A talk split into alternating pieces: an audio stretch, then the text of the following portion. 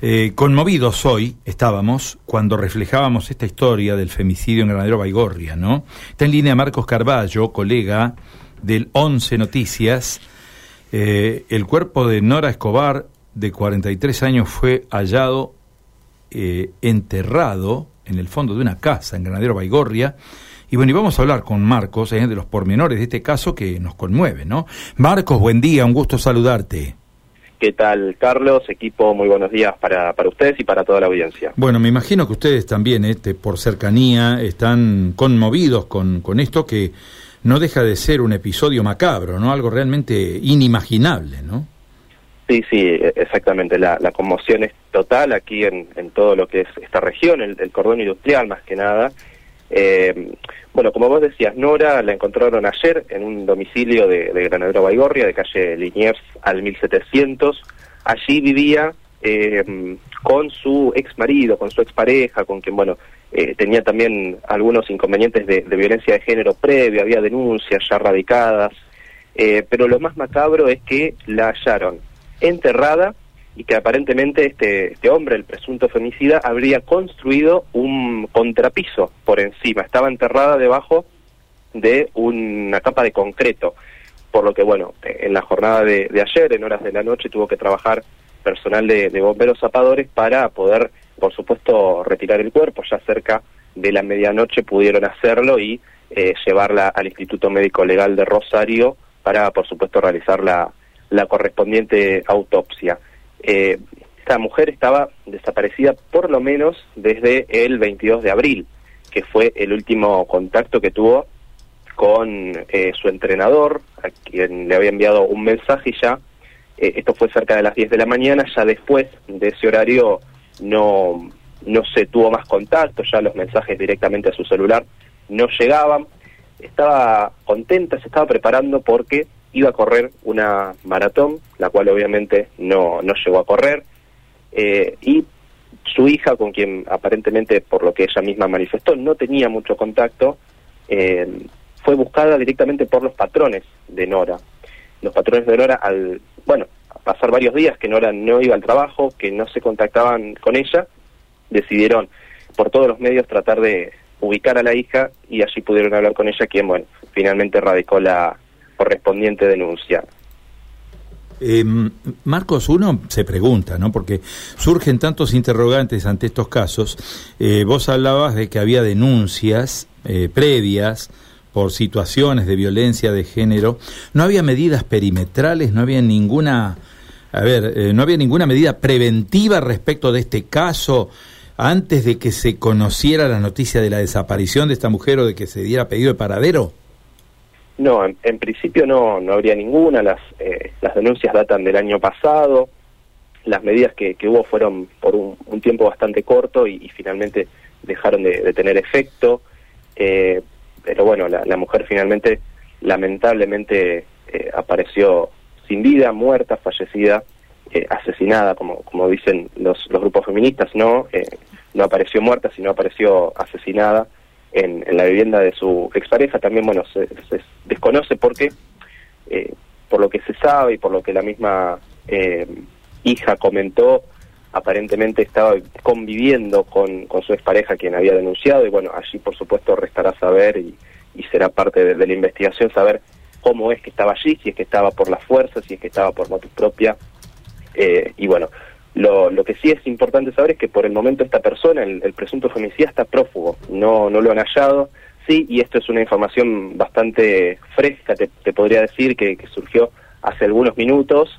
Se conoció que eh, del trabajo que realizó ayer eh, la Agencia de Investigación Criminal eh, en la zona, en, una, en, en, dos viviendas en realidad, finalmente en una fue de calle Liniers de Baigorria, donde hallaron el, el cuerpo, pero en otra vivienda eh, se tuvo contacto con, con, otra persona que sería amigo, conocido de, de Brites, que es el, el, presunto femicida que está acusado por, por cometer el hecho, eh, y esta persona, este amigo, está detenido, por lo que están informando fuentes policiales en estos momentos, por encubrimiento, ya que al hacer un test de luminol, este, este procedimiento que determina si hay sangre eh, en, algún, en alguna superficie, bueno, determinó que en el vehículo de esta persona había restos de sangre, así que se lo detuvo preventivamente por encubrimiento agravado. Esto es información fresca que te estoy dando, que, bueno, surgió hace minutos nada más de, la investigación.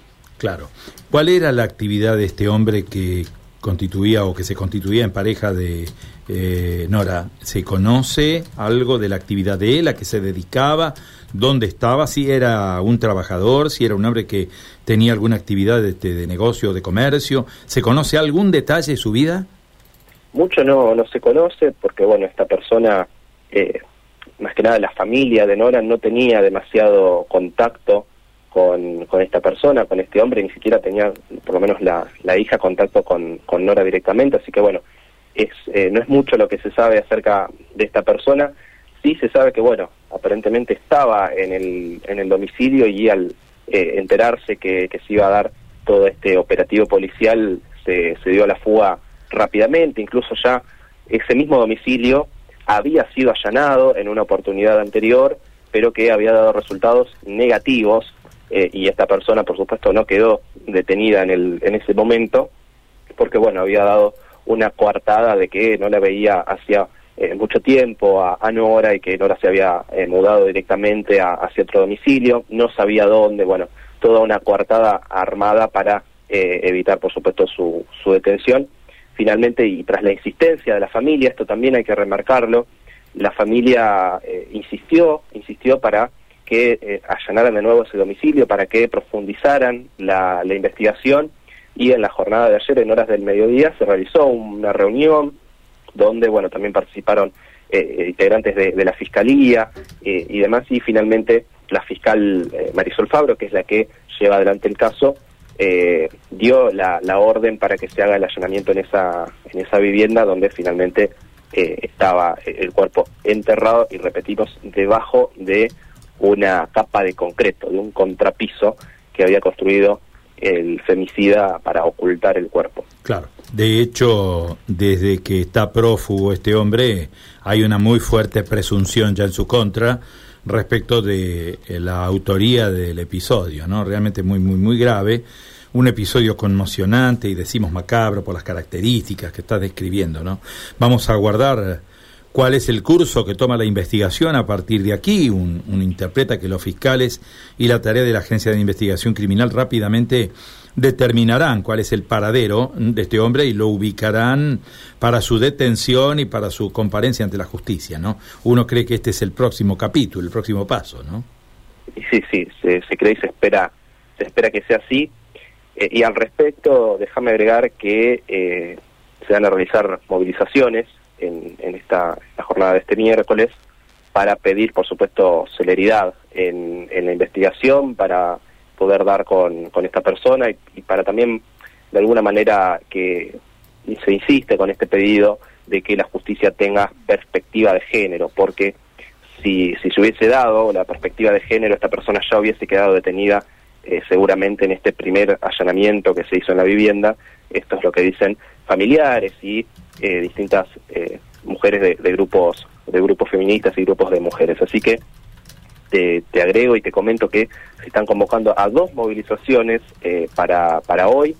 Una de ellas en Rosario, en la Fiscalía de Sarmiento y Virasoro, el, el Centro de Justicia Penal de la ciudad de Rosario, a partir de las 11 de la mañana se van a convocar allí para reclamar, como te decía, y según el textual de lo que enviaron como, como gacetilla de prensa por el pésimo accionar del fiscal a cargo de la búsqueda de Nora Escobar, la falta de celeridad y perspectiva de género en la investigación que permitió la fuga del presunto femicida Gregorio Brites.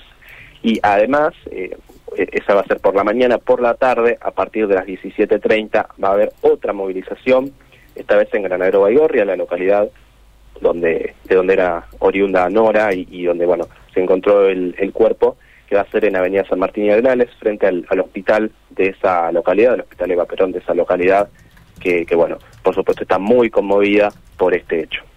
Marcos, muchísimas gracias por tu informe. ¿eh? Te dejamos un saludo cordial, te dejamos un gran abrazo. Muchas gracias a ustedes. Hasta luego. Adiós.